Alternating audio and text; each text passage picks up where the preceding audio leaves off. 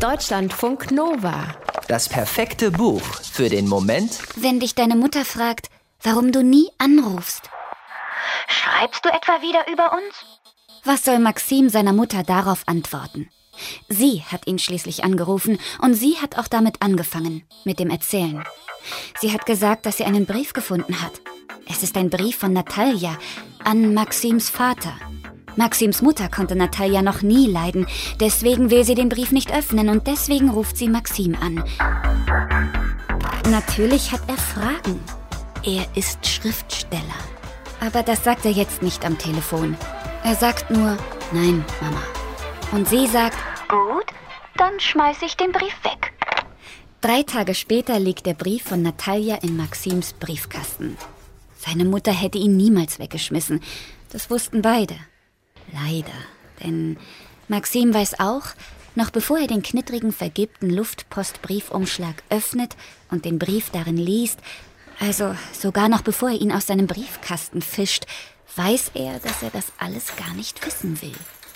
Er wird darin vielleicht ein paar Antworten auf seine Fragen finden, aber es werden mindestens genauso viele Fragen wieder hinzukommen.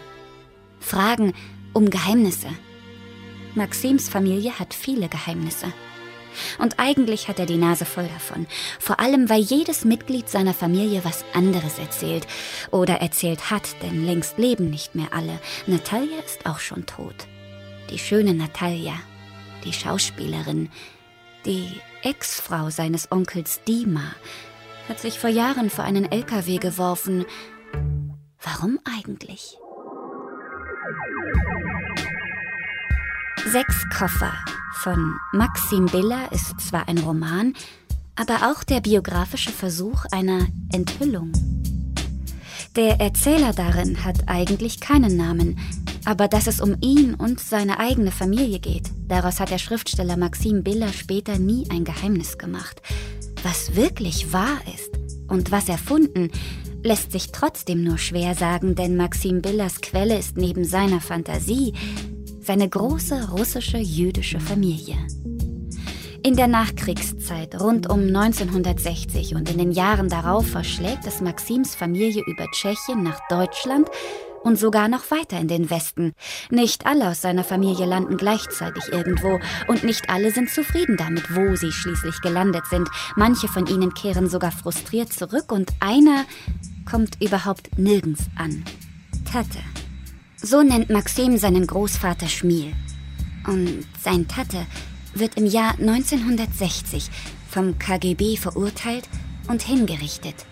Angeblich. Vorher ist er am Flughafen in Moskau mit sehr viel ausländischem Geld im Gepäck verhaftet worden. Hehlergeld von seinen Schwarzmarktgeschäften. Er muss verraten worden sein, sind sich alle sicher. Und zwar von jemandem, der engen Kontakt zu ihm gepflegt und von seiner geplanten Flucht aus der damaligen Sowjetunion gewusst hat. Von jemandem aus der Familie. Aber von wem? Von einem seiner vier Söhne? Die beiden Ältesten, Wladimir und Lev, sind zuerst in den Westen abgehauen. Sie wurden nicht festgenommen, vielleicht weil sie sich freikaufen konnten? Dima, der Dritte, ist bei seinem Fluchtversuch einkassiert worden. Auch er soll viel Geld dabei gehabt haben. Fünf Jahre Gefängnis hat ihn das gekostet. Aber Dima wurde nicht erhängt. Vielleicht, weil er sich freikaufen konnte. Und Maxims Vater, der vierte Sohn, was war mit dem? Der arbeitete die ganze Zeit am Schreibtisch und sprach wenig. Und wenn er doch mal was gesagt hat, dann ziemlich streng und laut, als hätte man ihn bei etwas ertappt. War er so ein stilles Wasser, dunkel und kilometertief, war ihm deshalb nicht zu trauen?